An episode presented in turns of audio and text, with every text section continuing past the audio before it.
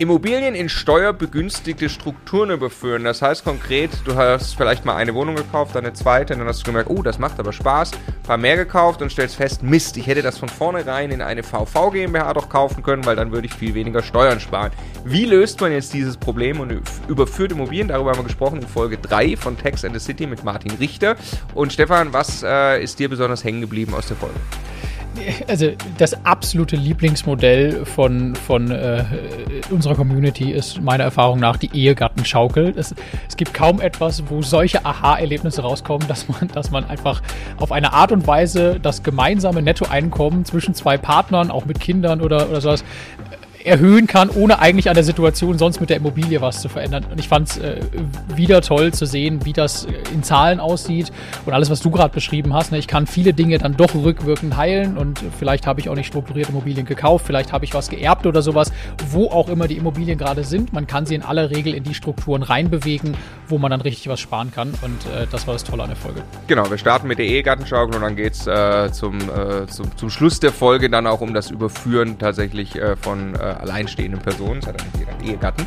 In diesem Sinne ganz herzlich willkommen bei Immocation. Wir möchten, dass möglichst viele Menschen den Vermögensaufbau mit Immobilien erfolgreich umsetzen. Wenn du genau das tun möchtest, dann abonniere am besten einfach unseren Kanal. Der Immocation Podcast. Lerne Immobilien. Wie kann man Immobilien nachträglich in steuerbegünstigte Strukturen überführen, wenn man das am Anfang vergessen hat? Darüber wollen wir sprechen. Text in the City Folge 3. Hallo Martin. Hallo, hallo. Freue mich, dass ich immer noch hier bin. Ja? Wir freuen uns auch sehr, dass du immer noch hier bist. Wir müssen gleich auch auflösen, welche Socken du äh, trägst äh, in dieser Staffel. Das ist äh, ja sehr cool, wie ich finde. Und hallo Stefan. Hallo Marco.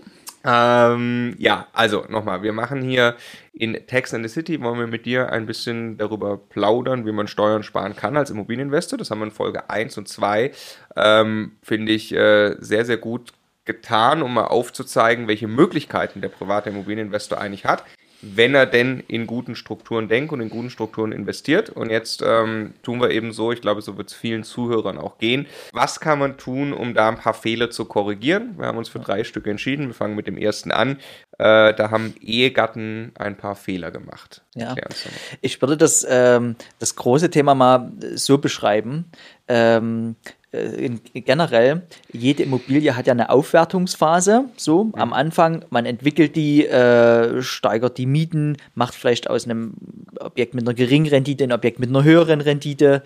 Ähm, und äh, in dieser Aufwertungsphase fallen aber meistens Kosten an progressionstechnisch ist es schlau, diese Kosten ins Privatvermögen zu nehmen, weil ich dort halt auf 1 Euro Invest im besten Fall 42 Prozent, 45 Prozent vom Finanzamt wiederbekomme. Ja, das ist eine schöne Subvention. Wenn das dann aber eine Cash-Cow ist, also wenn die Immobilie dann in die Cash-Phase übertritt, haben wir ein äh, Objekt, was man privat eben nicht mehr besteuern möchte. Da will man lieber in eine Struktur gehen mit weniger äh, äh Prozent Steuerlast.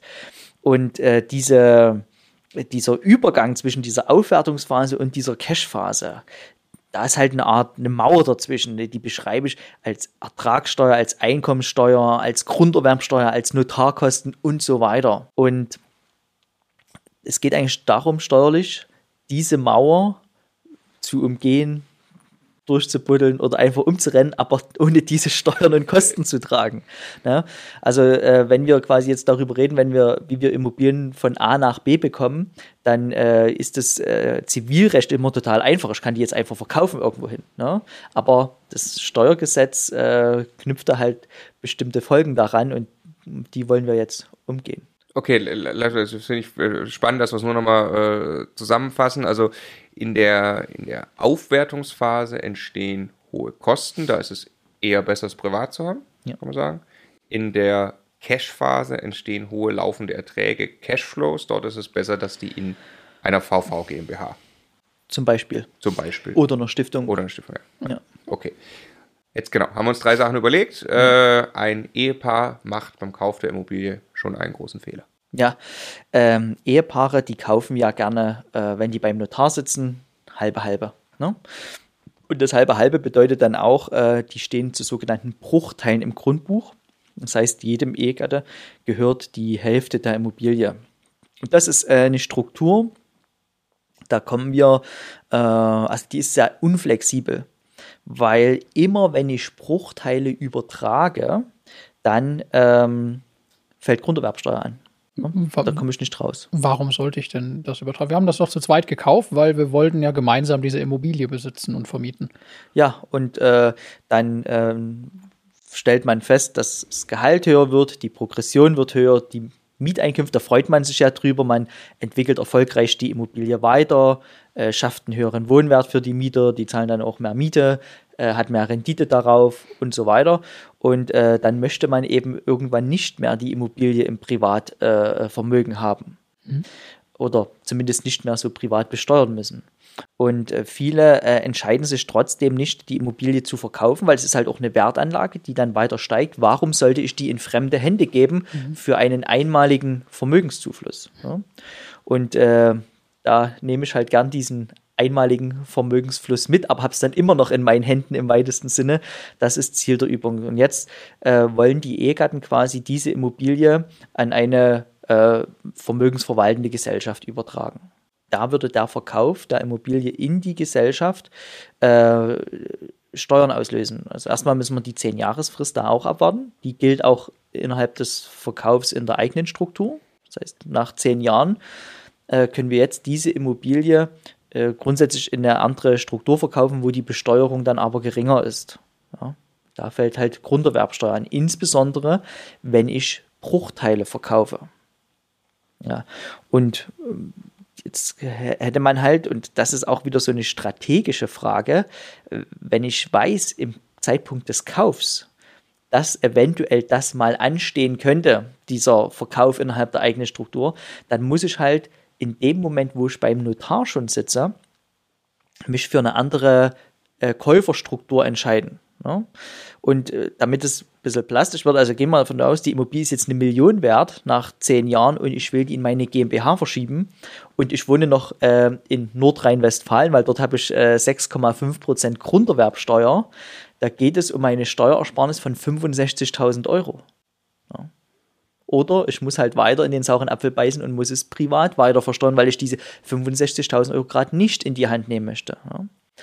Und wenn die Ehegatten jetzt quasi in ihrem äh, gemeinsamen, in ihrer gemeinsamen Immobilienstrategie dort gesehen haben, okay, wir wollen die 50-50 auch gemeinsam haben, damit wir beide gleich viel Vermögen haben, aber wir wollen die in ein paar Jahren in eine andere Struktur verschieben, dann können die ja auch beim Notar sagen, lieber Notar, wir sind zwar jetzt hier gemeinsam als Ehegatten, aber wir haben bereits die Schlossstraße 3 GBR gegründet und diese GBR, übrigens wir beide sind die Gesellschafter der GBR, diese GBR kauft jetzt die Immobilie.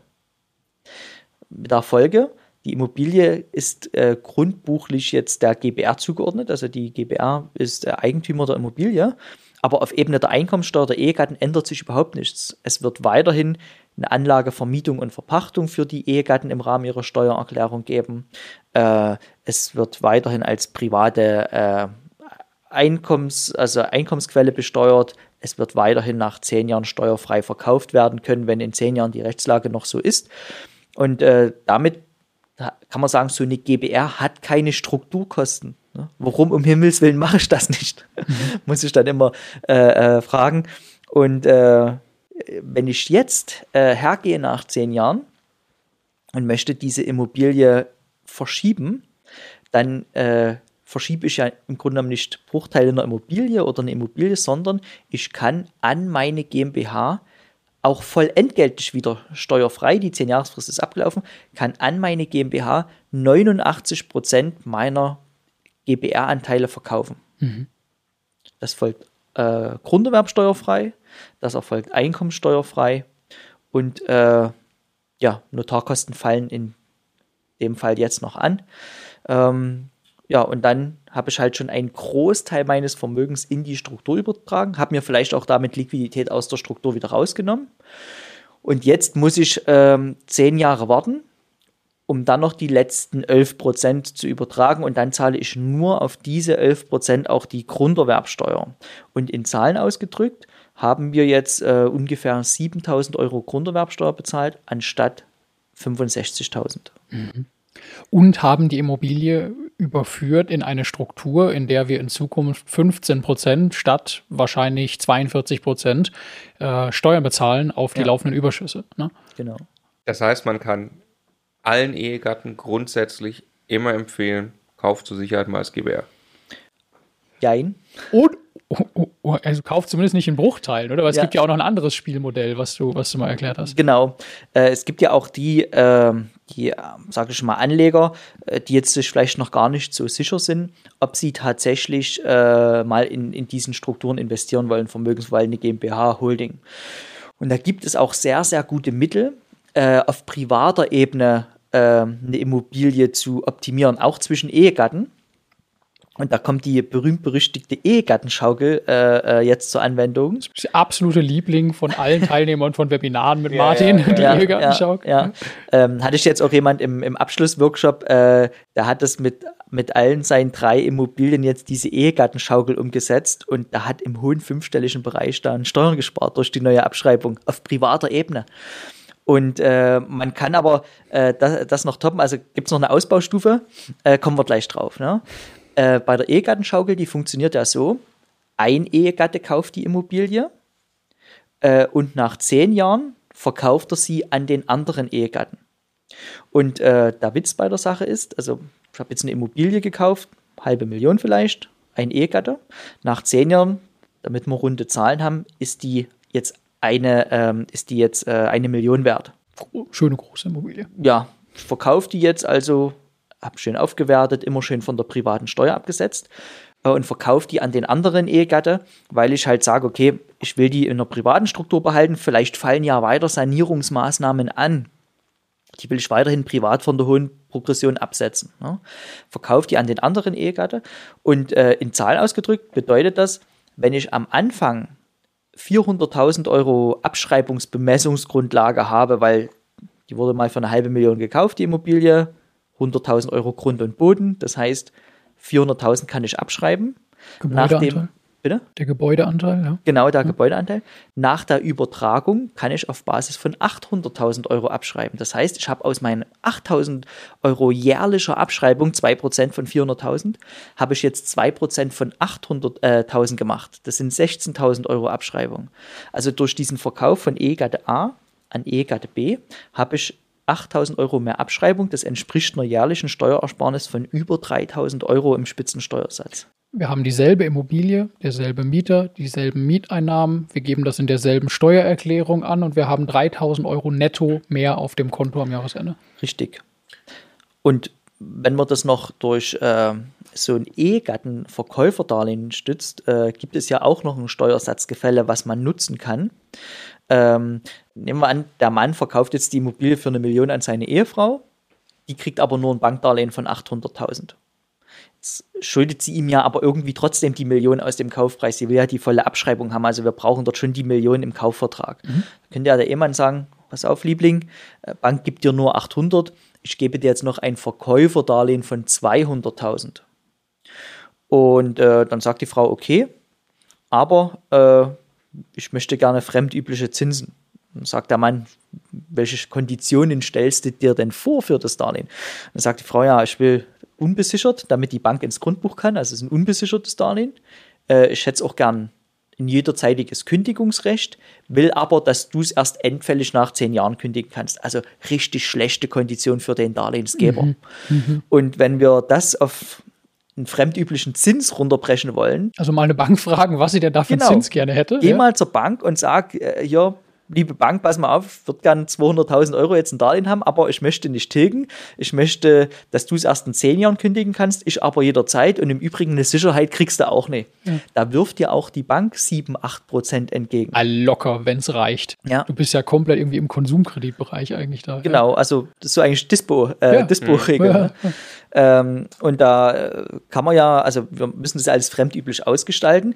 Also muss die Ehefrau jetzt auf die 200.000 Euro ähm, Darlehen, muss die halt ihre 8% Zinsen bezahlen. Mhm. So, jetzt zahlt die 16.000 Euro Zinsen an den Ehemann. Und äh, auch hier haben einen glücklichen Umstand jetzt, denn im Rahmen ihrer Vermietungseinkünfte, Vermietungseinkünfte werden ja im regulären tariflichen Steuersatz besteuert, also die Progression bis 42 Prozent. Mhm. Im Rahmen ihrer Vermietungseinkünfte zahlt sie jetzt auf diese, spart sie jetzt auf diese Zinsen 42 Prozent Steuern, äh, 16 mal 42 Prozent, da kommen wir ungefähr bei 6.500 Euro raus. Mhm. Der Ehemann selber muss aber die 16.000 als Zinseinnahmen besteuern.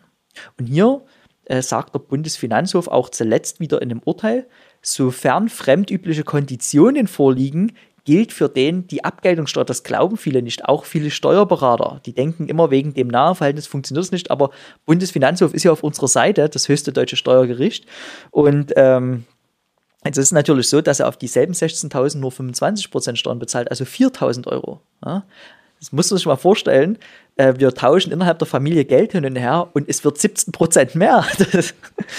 Ja? Also jetzt haben wir gerade nochmal zweieinhalbtausend Euro gefunden. Die haben also mit dieser Aktion jetzt fünfeinhalbtausend Euro mehr netto auf dem Konto. Fertig versteuertes Netto. Davon kann man in Urlaub fahren oder ja. irgendwas Schönes machen, ohne dass sich irgendwas an der Immobilie verändert hat. Ja? Genau. Und jetzt haben wir gerade mit einem Verkäuferdarlehen von 200.000 Euro gearbeitet. Ich, äh, und der Rest kam von der Bank. Ich meine, ich kann das auch deutlich krasser gestalten. Ja. Ich kann äh, am Ende den ganzen Kaufpreis, wenn ich möchte, über so Verkäuferdarlehen gestalten. Ne? Richtig, richtig. Es könnte sein, das Finanzamt fragt dann irgendwann mal, ob sich diese Finanzierungsstruktur ändert, dass dass man mit der Immobilie tendenziell auch irgendwann Gewinn erzielen kann. Ja. Aber äh, das ist nur ein Randthema, was man gelöst kriegt. Ja. Ja. Glaubst du, es wurden schon alle möglichen Steuersatzgefälle gefunden, die man konstruieren konnte, oder kann man sich noch auf die Suche machen? also, das würde mich wundern, wenn es noch eins gibt, äh, was wir hier nicht kennen. okay. lass, mich, lass mich eine, eine Rückfrage stellen, die an der Stelle oft kommt. Ähm, also Verkäuferdarlehen heißt eben, da muss das Geld nicht fließen. Der eine muss das Geld nicht dem anderen tatsächlich überweisen. Ne? Das ist einfach, ja. du verkaufst mir was, du, äh, ich muss dir eigentlich das Geld geben, gleichzeitig leist du mir jetzt das Geld und gut ist so. Ich muss dir jetzt keine 200.000 genau. Euro überweisen. Also steht direkt mit im Notarvertrag ja. drin, dass äh, ein Teil des Kaufpreises von mir als Verkäufer dir als Darlehen gewährt wird. Das Geld kriegst du, wenn du mir die in zehn Jahren zurückverkaufst, weil das machen wir jetzt ja alle zehn Jahre, ja. dieses Spiel. Ja? Ähm, und das Zweite, äh, geht das nur, wenn ich verheiratet bin? Oder kann ich etwas Ähnliches mit Kindern, Geschwistern oder, oder sowas machen? Also richtig lohnen äh, tut sich das nur in Konstellationen, in denen ich äh, grunderwerbsteuerfrei bin, mhm. weil sonst die Grunderwerbsteuer im Verhältnis zur Steuerersparnis doch sehr gering wäre. Mhm. Äh, Grunderwerbsteuerbefreiung habe ich immer mit meinem Ehegatte, mhm. also im Zeitpunkt des Verkaufs. Ich muss den jetzt nicht schon zehn Jahre haben mhm. äh, über die Laufzeit der Mobil, also im Zeitpunkt des Verkaufs. Und ähm, bei Verwandten in gerader Linie. Also ich kann dasselbe mit meinen Kindern, mit meinen Eltern spielen. Die teilweise ja noch ganz andere Steuersätze haben, weil sie gar kein eigenes Einkommen ja. möglicherweise haben oder im, also Kinder oder im Ruhestand sind und nur noch eine Rente beziehen, wo das auf einmal auch ganz clever ist, wenn Mieteinnahmen bei denen auflaufen und solche Dinge. Ne? Mhm. Ja. Ich würde gerne noch einen Aspekt ergänzen um die E-Gartenschaukel noch ein Level höher zu bringen. Äh, die wesentlichen Kosten, die hier entstehen, sind die Notarkosten. Mhm. Üblicherweise hat man in der E-Gartenschaukel so ein, zwei Jahre zu tun, so ein und ein Vierteljahr, je nachdem, wie hoch man das Verkäuferdarlehen ausgestaltet, dass sich aus der Steuerersparnis die Notarkosten amortisieren für den Verkauf. Es ist immer noch ein sehr kurzes Investment. Ich zahle jetzt einmal Notar und ab dem zweiten Jahr bin ich im positiven Bereich im Verhältnis Notarkosten-Steuersparnis. Aber Jetzt stellen wir uns mal folgenden Fall vor. Die Ehegatten wissen schon beim Einkauf, dass die höchstwahrscheinlich mal die Ehegattenschaukel machen wollen in zehn Jahren, kaufen jetzt eine Immobilie in die GBR, aber ein Ehegatte ist zu 100% an der GBR beteiligt und der andere ist zu 0% an der GBR beteiligt. Äh, funktioniert problemlos, also die ganzen, äh, wer das jetzt nicht glaubt, äh, die ganzen GmbH und Co. KG-Konstellationen, da ist auch ein Gesellschafter, nämlich die GmbH, mit 0% beteiligt. Und das ist Rechtsprechung, das funktioniert auch bei der GBR. Ne? Wir haben jetzt also eine GBR, das einer zu 100% und zu 0% beteiligt. Wer steht als Eigentümer im Grundbuch? Die GBR.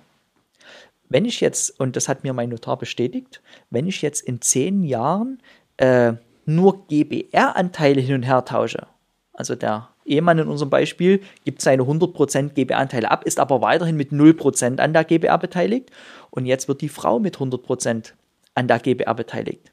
Dann können Sie genau das steuerlich umsetzen, was wir gerade besprochen haben, aber Sie brauchen keinen Notar mehr dafür, weil ja die GBR als Eigentümer im Grundbuch stehen bleibt. Das heißt, es muss gar keine geänderte Grundbucherklärung äh, beim Grundbuchamt eingereicht werden. Und das ist auch jetzt wieder so eine Sache, wenn ich da im Einkauf schon eine ganz konkrete Strategie habe für meine Immobilien, dann fallen sogar noch die Notarkosten weg und dann kann ich mit einem privatschriftlichen Vertrag äh, irgendwann, wenn die zehn Jahre abgelaufen sind, mich hinsetzen und kann die Immobilie steuerlich überschreiben, äh, die Bank ähm, auch auf Basis dieses Vertrages nach einer Finanzierung fragen, ist alles gar kein Problem. Können die Ehegatten beim Abendessen machen.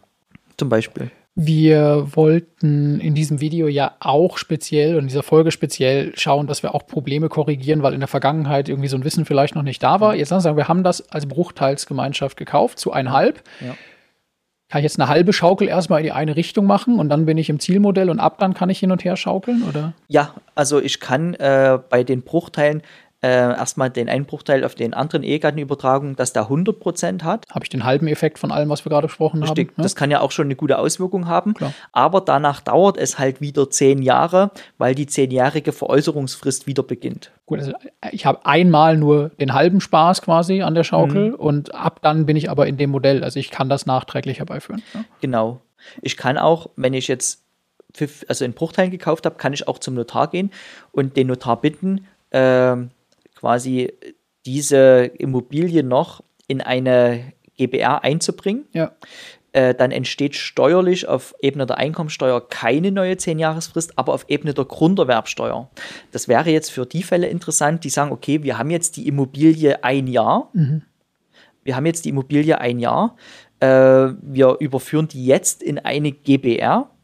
Ähm, und wir können die ja ohnehin erst in neun Jahren steuerfrei verkaufen, dann warten wir halt dort noch ein Jahr länger und können dann die GBR-Struktur äh, verschieben in eine GmbH oder wie auch immer. Mhm. Äh, das ist dann kein großes Zuwarten da noch nötig und äh, man hat aber jetzt schon eine viel, viel flexibler, flexiblere Struktur. Mhm.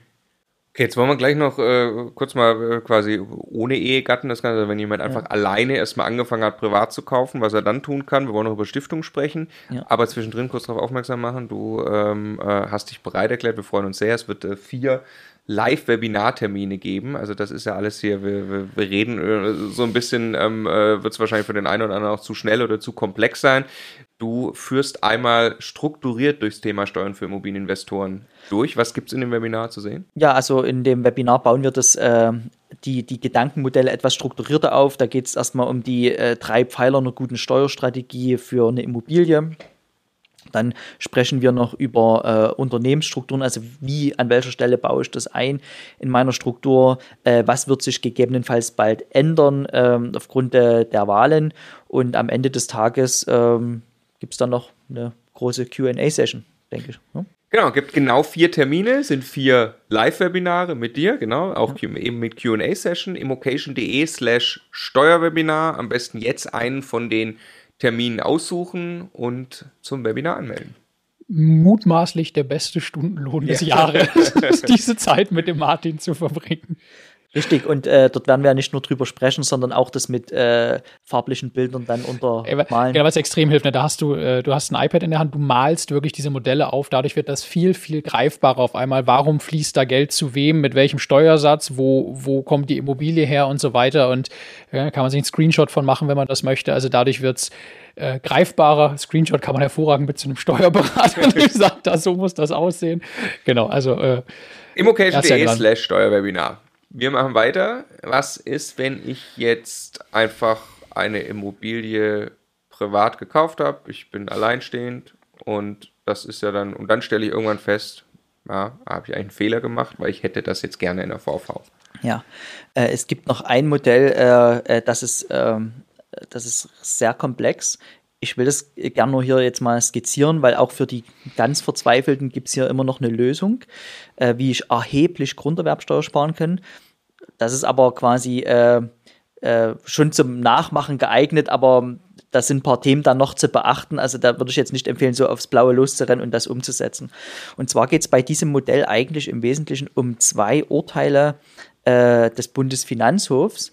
Und der Bundesfinanzhof hat mal gesagt, wenn jetzt ein Gesellschafter eine Immobilie an seine eigene Gesellschaft verkauft, dann ist immer der Kaufpreis als Bemessungsgrundlage für die Grunderwerbsteuer maßgeblich, es sei denn, ich habe nur einen symbolischen Wert vereinbart. Und ähm, jetzt ist natürlich die Frage, was ist ein symbolischer Wert? Also wenn es jetzt um eine Immobilie geht, die eine Million wert ist, ich glaube, da sind wir uns einig, ein Euro ist symbolisch, 10 Euro auch noch, 100 vielleicht auch. Äh, wo hört das auf? Und äh, an einer anderen Stelle hat der Bundesfinanzhof mal gesagt, ähm, ein Kaufpreis zu, ich glaube, es waren 9,6 Prozent des Verkehrswertes der Immobilie, sind schon nicht mehr symbolisch.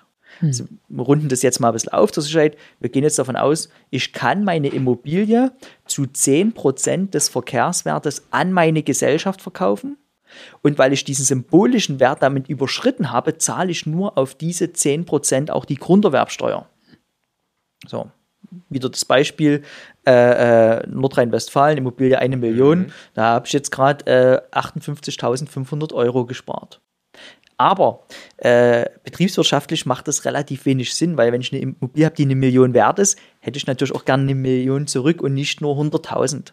Wenn ich es für 100.000 verkaufe, dann kriege ich auch nur 100.000 Euro wirklich von der Gesellschaft bezahlt. Die hat auch das nur mit 100.000 Euro Buchwert mhm. drin stehen und so weiter. Schreibt das auch mit 100.000 Euro, 100 nee, Euro ab, oder? Das passiert dann nicht, ah, ja.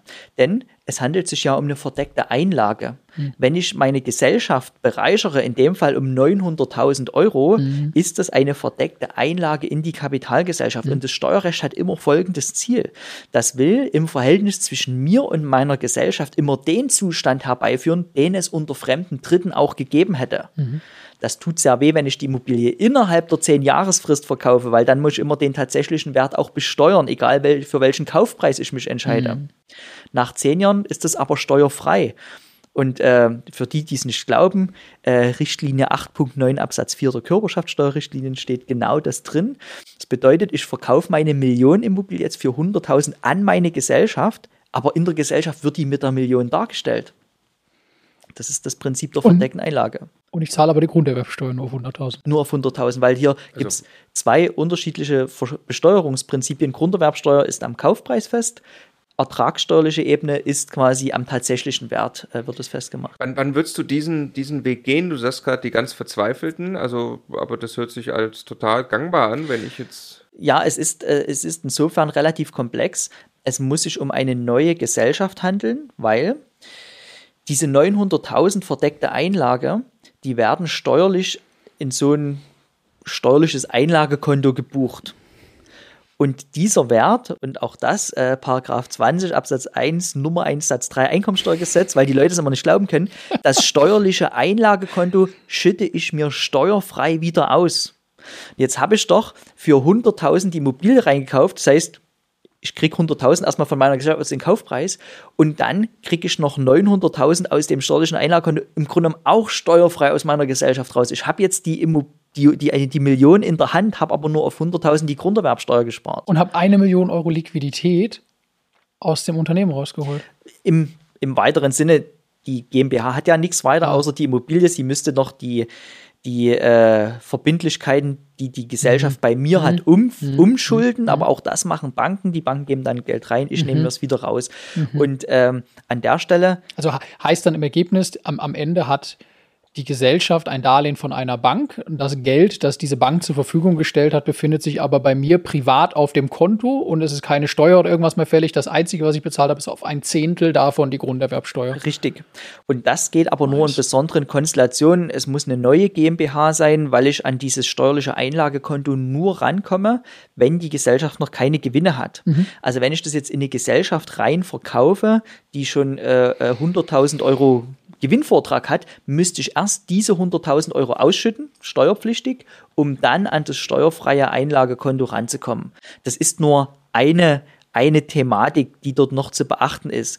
Aber auch diese Konstellation funktioniert und das ist jetzt für die Fälle, die halt jetzt nicht Lust haben, ähm, quasi die Immobilie erst in eine GBR-Struktur zu überführen, zehn Jahre zu warten, dann 89 Prozent zu verkaufen, noch zehn Jahre warten, bis die letzten 11 Prozent sind. Das ist ein System, das funktioniert per sofort, hat aber äh, strukturell gewisse äh, äh, Themen, also ich brauche eine neue GmbH zum Beispiel, ich muss eine gewisse Wartezeit überbrücken, ich kann auch das Darlehen, was ich habe, auf die private Immobilie noch, meistens sind die ja noch mit belastet mit einem Darlehen, das kann ich nicht mit überführen, weil das wieder eine grunderwerbsteuerpflichtige Gegenleistung wäre. Also das muss schon strategisch sehr, sehr gut aufgebaut sein. Was bedeutet der letzte Punkt? Dann bleibt das Darlehen Genau.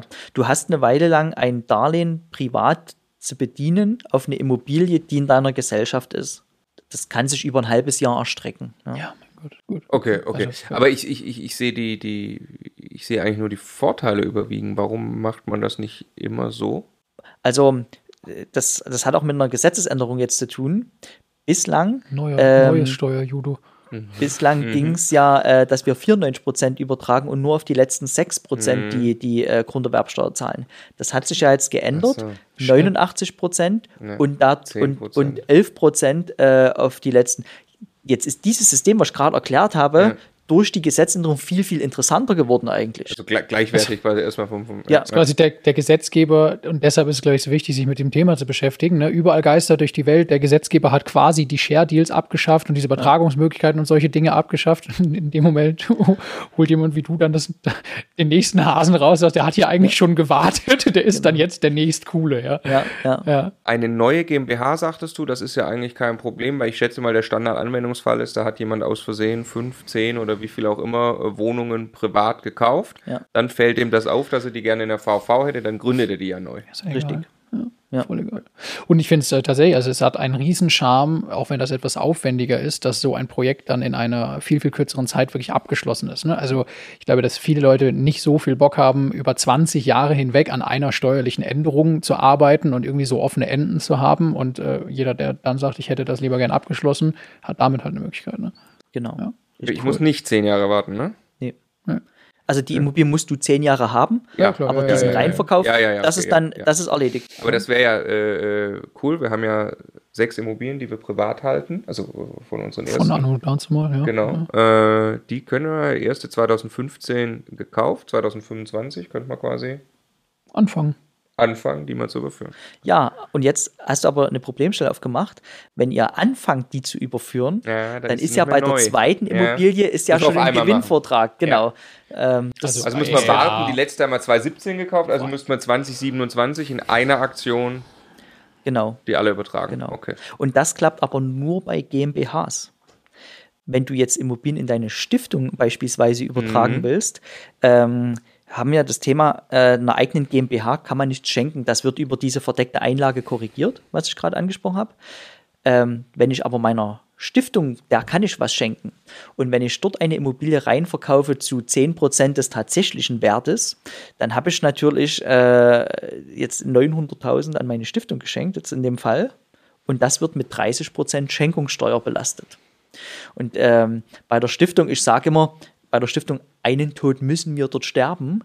Entweder wir verkaufen an die Stiftung, da fällt Grunderwerbsteuer an, oder wir verschenken, dann fällt Schenkungssteuer an. Und die Schenkungssteuer ist mit 30 Prozent viel, viel höher, als die Grunderwerbsteuer mit 6,5 Prozent überhaupt sein kann. Mhm. Und äh, das ist auch häufig, dass sich dann äh, Familien äh, für diese Familienimmobilie, also wenn dort große Immobilie drin ist, wo man weiß, okay, davon werden nachfolgende Generationen noch lange satt, die soll bitte immer im Familienvermögen bleiben, äh, um auch dann, wenn die, die Stiftung hat ja dann immer das Ziel, es geht um eigennützige Familienstiftungen, die nachfolgenden Generationen zu versorgen, äh, wird halt auch häufig der Wunsch geäußert, so eine Immobilie in ein Stiftungsvermögen zu überführen. Und ähm, äh, dort kann man dann halt nur über diese GBR-Struktur grunderwerbsteuerfrei gehen, weil dieser Flex mit den 10% jetzt halt hier nicht klappt. Mhm. Und äh, das ist dann so ein Prozess, der sich über so einen langen Zeitraum dann zieht. Ne? Also es gibt genug Möglichkeiten, tatsächlich Fehler zu korrigieren, die man gemacht hat und Immobilienstrukturen ja. zu überführen. Vielen herzlichen Dank, Martin. Ich ähm, freue mich wirklich sehr auf die nächste Folge. Wir sprechen nämlich darüber, wie sieht eigentlich dein persönliches Immobilienportfolio aus was ich mir vorstellen könnte, was steueroptimiert aufgesetzt wurde. da, da, sieht man wahrscheinlich einmal alles im Zusammenspiel. Genau, ich würde mich außerdem freuen über Kommentare und die Frage ist tatsächlich, welche Socken trägt Martin Richter? Ich weiß nicht, ob man es in der Kamera so gut schon sehen kann. Ja. Wer kennt ähm, diesen Mann? Genau. Was sind, da, was sind das für Socken? Wir lösen dann auf in der nächsten Folge. Und äh, wer strukturiert das Ganze nochmal hören möchte, es gibt äh, Live-Webinar-Termine mit dir. Vier Stück an der Zahl. immocation.de slash Steuerwebinar. Und wir hören uns in der nächsten Folge. Danke, Martin.